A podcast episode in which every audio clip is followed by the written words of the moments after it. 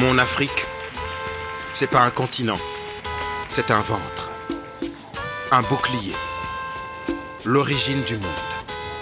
Elle a le front digne, un nez fier, et s'il eût été plus court, la face du monde aurait changé. Elle a des stigmates sur les joues et sur les tempes. On lui offre la noix de cola pour embrasser ses lèvres. Mon Afrique, personne ne la connaît mieux que moi. Je l'ai fréquentée sur les bancs de l'école. Les autres disaient d'elle qu'elle était un garçon manqué. Moi, j'avais à l'idée qu'elle était, qu'elle est et qu'elle restera la Vénus qui ouvre le chemin pour les membres de son clan. Les autres disaient, c'est une fille. Elle était bien plus qu'un homme. Elle était une femme en devenir. Et elle s'appelait Dianke, mon Afrique. Alors, laissez-moi vous parler d'elle. Dianke. On raconte toujours mieux une histoire quand on aime. Celle de Dianke commence un jour comme un autre, quelque part dans mon pays.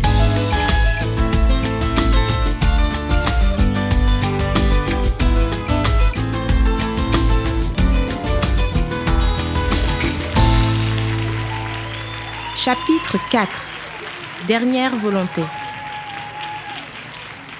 Dans mon pays, les hommes et les femmes naissent égaux. Ils cessent de l'être quand le père meurt. Celui de Janke venait de rendre son dernier souffle et son testament allait être dévoilé. Ça n'avait pas été une décision facile, mais Janke avait finalement accepté de suivre son grand frère Abbas jusqu'à la demeure familiale. Elle ne se faisait aucune illusion quant à l'accueil qu'elle recevrait. Elle était le fruit de l'épouse qui avait abandonné le foyer. Mais Dianke avait décidé de ne plus jamais fuir. Alors, quoi qu'il lui en coûtât, elle irait jusqu'au bout du chemin. Dianke, tu te souviens du chemin pour aller jusqu'à la maison? Ça a tellement changé.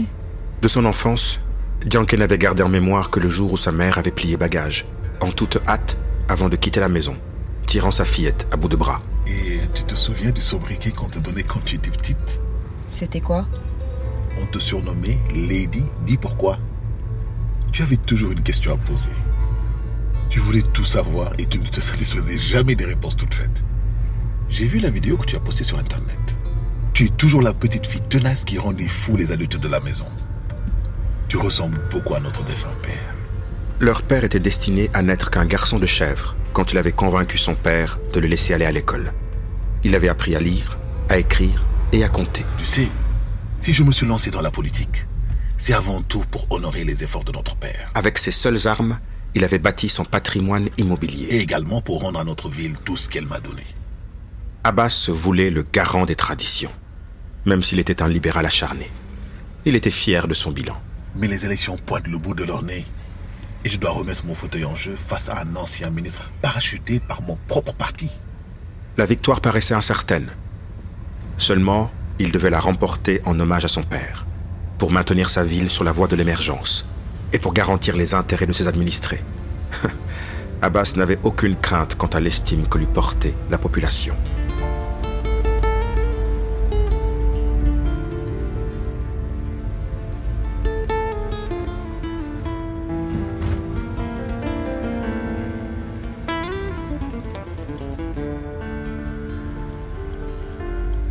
Ils arrivaient dans le quartier de leur père.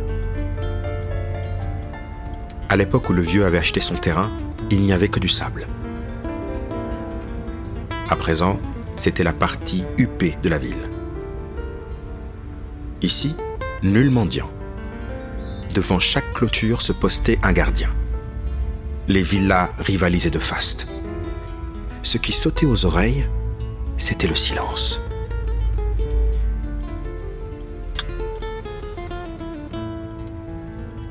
Pas d'enfant qui se chamaille ou qui rit à tue-tête.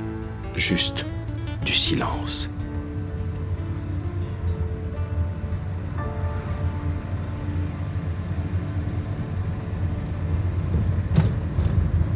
Dianke ne reconnaissait rien de cet endroit où elle avait vécu jusqu'à ses six ans.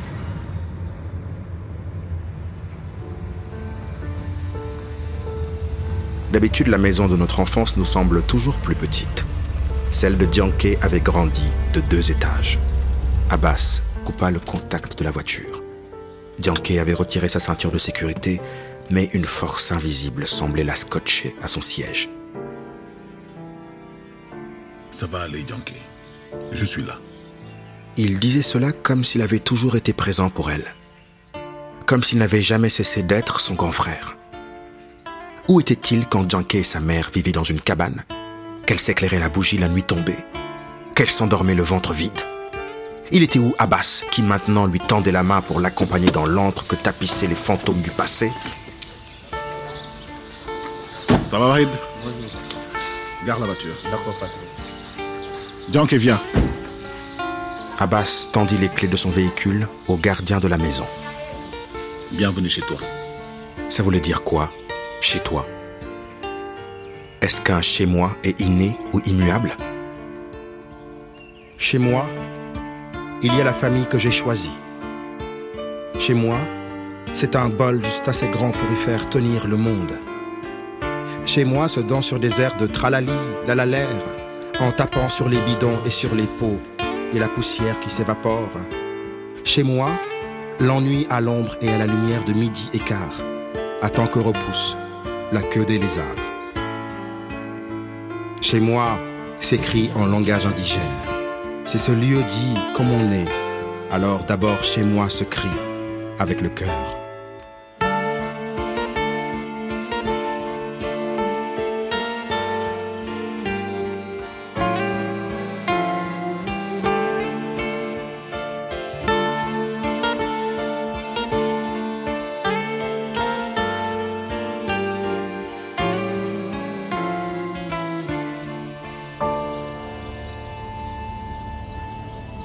Les âmes en peine se comptaient en nombre dans la maison.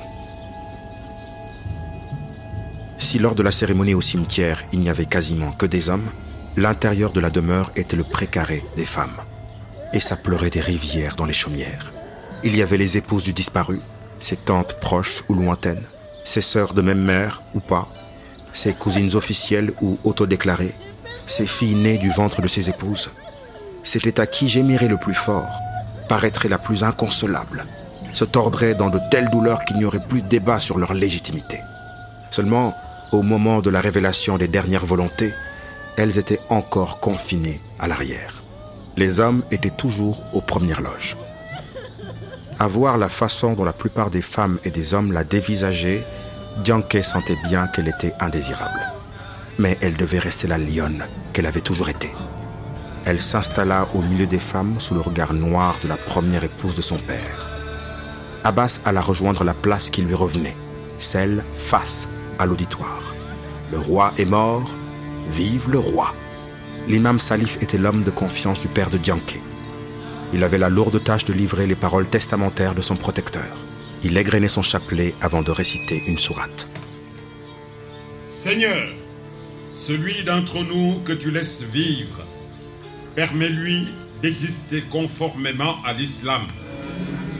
Si tu donnes la mort à l'un d'entre nous, fais qu'il meure croyant. Seigneur, pardonne-lui, accorde-lui ta miséricorde. Donne-lui la paix, efface ses péchés. Lave-le avec de l'eau, de la glace et de la grêle. Seigneur, au paradis. Élargis sa tombe en l'éclairant. L'imam tira un papier de son boubou, plaça ses lunettes sur son nez et appela ses témoins. Dianke savait que la tradition religieuse voulait que les garçons bénéficient des deux tiers des biens du père. Les filles se partagent le reste. il est dit Dianke n'était pas venue réclamer quoi que ce soit, mais elle ne pouvait pas s'empêcher de ressentir une forme d'injustice. appartient à M. Abbas, Rien d'étonnant si Abbas héritait de la maison principale et de biens immobiliers. Aux autres frères, les autres possessions. aux suivants de Abbas, Alpha. Aux sœurs restait un pécule à se diviser. Ainsi donc sont partagés les deux tiers de tout l'avoir. Comme si c'était une manière de montrer que les filles comptent moins dans le cœur de leur géniteur. Malang souhaite également Alors qu'on pensait en rester là, que le café Grand Brousse l'imam Salif ajouta revienne à sa fille Dianke. Dianke fut la première surprise par cette annonce. Pourquoi cet homme qu'elle n'avait quasiment pas connu lui faisait un leg De quel droit devrait-elle obtenir ce café à la place de mon second fils? Sa stupéfaction fit vite place à la consternation générale. Je ne veux La mère d'Abbas laissa exprimer sa colère. L'imam Salif garda le silence. Dianké resta de marbre face à la stupeur générale. S'il vous plaît, s'il vous plaît, calmez-vous. Abbas se leva. Telles sont les volontés de mon père. Je vous demande de les respecter, sinon vous quittez la salle. Abbas s'adressait à sa mère sans la regarder et sans la pointer du doigt. Cette dernière secoua la tête avant de quitter le salon. Elle fut suivie par une bonne partie de l'assistance. Dianké resta de marbre. Pour certains, la tradition venait d'être insultée. Pour d'autres, la tradition aussi a le droit de porter des habits neufs. Dianké était prise entre deux eaux. D'un côté, elle se réjouissait intérieurement de ce revirement de situation qui la consacrait comme fille légitime de son père. De l'autre, elle avait l'impression d'usurper une place qui ne lui revenait pas. Abbas sembla comprendre son trouble. Il pria l'imam Salif de présider la suite de la cérémonie et demanda à Dianké de le suivre. Abbas, c'est toi qui m'as convié ici. Je n'ai pas l'intention de battre en retraite. Ce n'est pas mon but. Tu es un membre de cette famille. Papa te l'a prouvé. Alors j'aimerais te montrer ton héritage. Viens avec moi. C'était peut-être une porte de sortie honorable, ou peut-être qu'Abbas était réellement sincère. Ils traversèrent la propriété pour accéder au garage. Cette fois, Abbas garda le silence. La voiture quittait la chaussée goudronnée des beaux quartiers pour s'enfoncer sur les routes cabossées des faubourgs. Un chaos après l'autre, Dianké se rapprochait de moi sans le savoir. Dianké rentrait chez elle, mais sur le moment, elle l'ignorait.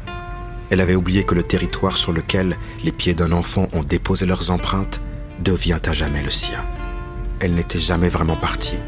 Elle avait simplement parcouru le monde, emportant dans le creux de son histoire un morceau de sa terre. D'ailleurs, plus elle approchait de moi, plus elle se souvenait. À l'entrée du quartier, il y avait un terrain vague sur lequel les jeunes jouaient au foot. C'était l'endroit où on s'amusait et où on s'ennuyait, elle et moi, lorsque nous étions gosses. Un pas après l'autre, elle revenait. Chez moi. Chez moi, des jeux idiots en sandalettes. Des culottes trouées pour laisser respirer l'aventure. Les cheveux qu'ont pas vu le peigne. Depuis la première carie sous la langue qui fourche. Dans des gros mots écorchés vifs, comme on grimpe aux arbres de vie, se nourrissant de fruits interdits d'en prendre de la graine. On est l'œuf et la poule, on est neuf, on a neuf ans alors, en avant toutes, dans dehors, les ailes poussées vers le soleil. C'est du vent, c'est l'armateur, on a tué l'armateur en jetant l'encre de nos récits. On se souvient, on oubliera sans doute ces chemins qui mènent à ce pays sans route.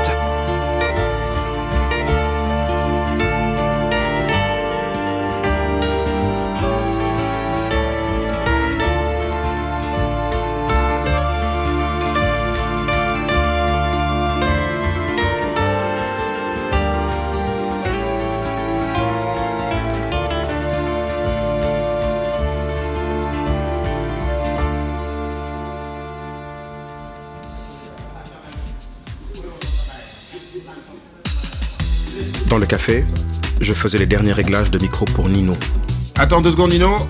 un des jeunes qui allait slammer. Attends, recule-toi du micro, s'il te plaît. Ouais, attends. Il fréquentait la salle depuis qu'il avait 12 ans. Il avait grandi sans mère. Ok, c'est bon, tu peux y Et c'est aller. ça le pire. Alors, il voulait toujours en découdre. Et ses textes ne parlaient que Ah, du monde violent qu'il côtoyait tous les jours. Le gamin allait se la lancer visite. quand elle est rentrée. Dianké. Bonjour. Même si sa crinière s'était étoffée, elle avait toujours cette manière si propre à elle d'être une femme. Tout le monde l'a reconnue quand elle est arrivée dans le Grand Brousse. C'était la femme de la vidéo, celle qui avait craché ses vérités à la face de notre monde. Quand je me suis approché d'elle, moi aussi j'avais toutes les peines du monde à cacher ma fébrilité. Bonjour Janké. Je suis vraiment désolé. Toutes mes condoléances pour ton père. Elle a froncé les sourcils, fouillé dans les tréfonds de sa mémoire avant de remettre un prénom sur mon visage. Lamine Lamine, c'est toi? Ouais, c'est. c'est moi. C'était bien moi. 17 ans plus vieux, affublé d'un pseudo, l'âme solo, qui faisait le tour des ondes radio et qu'elle l'identifiait enfin.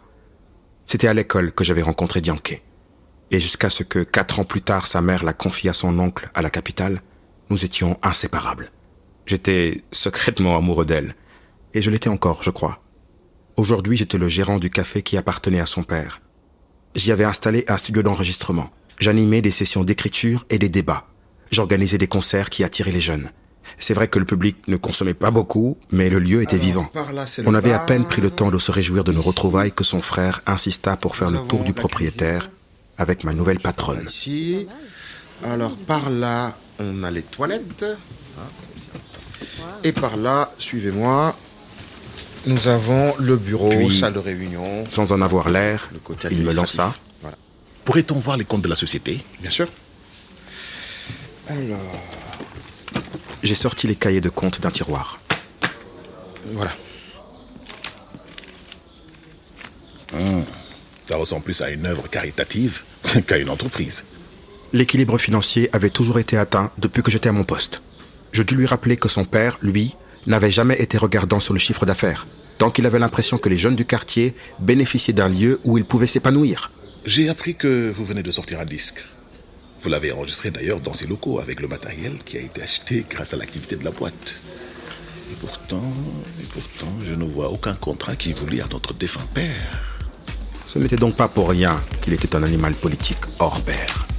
Je restais bouche bée quand Dianke intervint. D'après les comptes, tu ne te salaries pas depuis un bon moment déjà. Je crois donc qu'on est quitte. Dianke continuait toujours de me protéger, comme elle voulait toujours protéger le monde. Soit, nous reviendrons vers vous pour réorienter l'activité de la boîte. Oui, et on prendra du temps cette fois-ci pour discuter du passé. À son sourire, je sentais qu'elle avait vraiment envie de me revoir. Mais si ça se trouve, elle essayait juste d'être polie. Je lui ai quand même répondu. À très bientôt, patronne.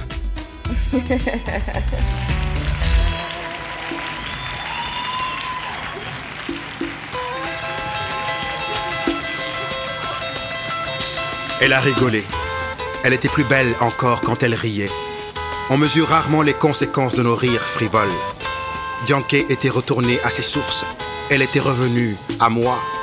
Et je savais déjà que je ne tolérerais plus qu'elle me quitte à nouveau. Mais Dianke, sans le savoir, était elle-même engagée dans une aventure qui devait la grandir ou la détruire. On parle toujours mieux de ce qu'on aime, alors je vous conterai à nouveau l'épopée de Dianke. Bianca